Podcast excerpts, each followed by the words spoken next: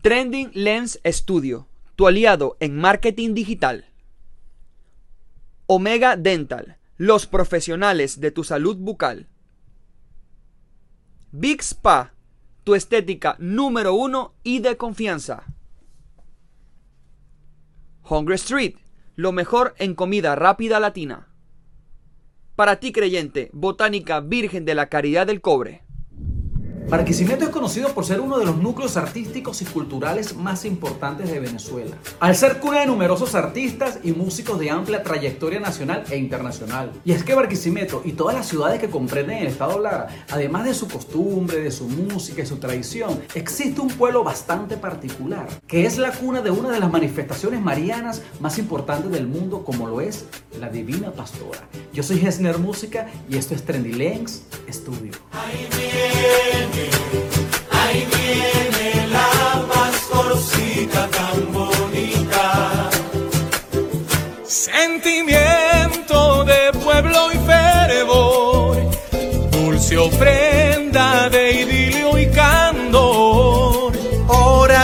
amigos? Es un inmenso placer para mí estar nuevamente con todos ustedes, deseándoles que este año 2023 venga cargado de bastante salud y abundancia para todos ustedes. María 14, 14 María, más que devoción o idolatría, es tocar del universo tu energía, materna más tierna, melódica eterna, fuiste del Padre la elegida, luceros y estrellas, tu alma destella más joven y bella, madre del Mesías. Cada 14 de enero, la población larense protagoniza la procesión más grande del mundo en honor a su patrón. Y aunque sus orígenes provienen de España, su historia en Venezuela comienza con un envío erróneo, que llegó a convertirse como una señal de que la pastorcita, así como lo llaman sus fieles creyentes, quería quedarse en Barquisimeto. María 14 fue Santa Rosa,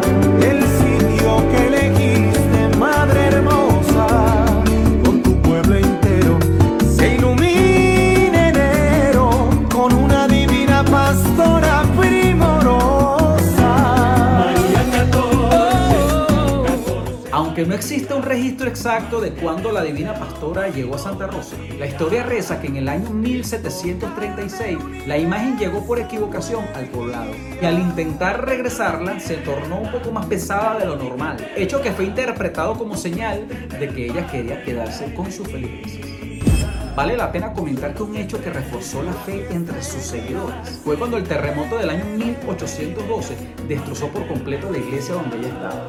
El techo se desplomó, la iglesia se vino abajo, pero la imagen de la divina pastora permanecía intacta.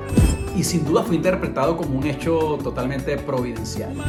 Para mí, uno de los acontecimientos más importantes fue en el año 1855, cuando una terrible epidemia azotaba a Venezuela para aquel entonces. El cólera habría cobrado la vida de cientos de larenses, quienes al no encontrar remedio decidieron sacar como último recurso en procesión a la Divina Pastora. Y cuenta la historia que el padre de la parroquia Concepción, José Macario Yepes, ante tantas súplicas, ofreció ser la última víctima de esta enfermedad. El cólera cesó entre julio y agosto del año 1856. Y a partir de ese momento, cada 14 de enero se celebra la procesión de la Divina Pastora. Desde la capilla de Santa Rosa recorres las calles sin descansar. Cada 14 de enero, luces preciosas para que tu pueblo sus brazos a la catedral.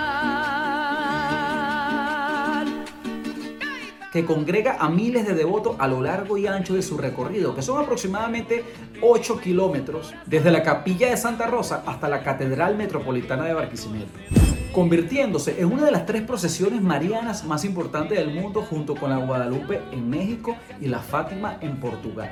Y entre las diferentes músicas que existen para cantarle y alabar a la Divina Pastora, el pueblo larense a lo largo de los años ha adoptado la gaita como suya, ya que a través de este jocoso género musical también le cantan a la Virgen. Existe un grupo gaitero que para mí es la mejor del estado Lara y es la agrupación Nikitao. Que ellos son como los chiquinquireños en Maracaibo, son los encargados de alabar y homenajear a la Divina Pastora. Y a pesar de que no los conozco personalmente, las referencias que hay de ellos en el internet son bastante buenas. Entonces para mí hace un trabajo excepcional. Veámoslo.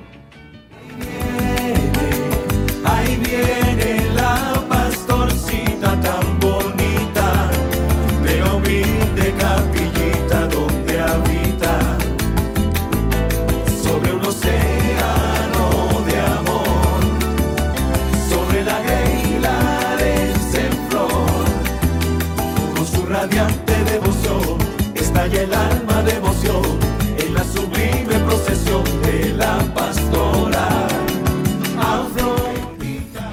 Sabroso, ¿verdad? El estado Lara sin duda es una región llena de talento. Es conocida como la ciudad musical de Venezuela. Desde Carora, que es cuna de quien fuera uno de los guitarristas más importantes de América, como lo es Alirio Díaz.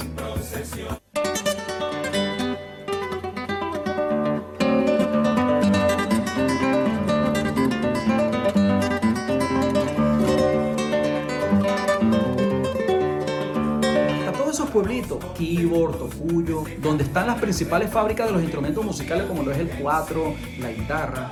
Sencillamente son pueblos y localidades llenas de magia, llenas de música, llenas de personas grandes e importantes, como el famoso director de orquesta que es Dudamel. Y es la cuna del guarachero más importante del mundo, que todo el mundo cree que es colombiano, pero no, es de Venezuela y es del estado Lara, y es Pastor López. Y si hablamos del género tamunangue, que es considerado una de las manifestaciones folclóricas más importantes de toda América, es una fusión de culturas entre la española, la africana y la indígena. Fue nombrado Patrimonio Cultural de la Nación. Tamurangue, eso se inició en el Tocuyo en la época colonial, cuando los europeos viajaron desde la Tocuyo la costa por el río, por el vivo río, llegaron allá.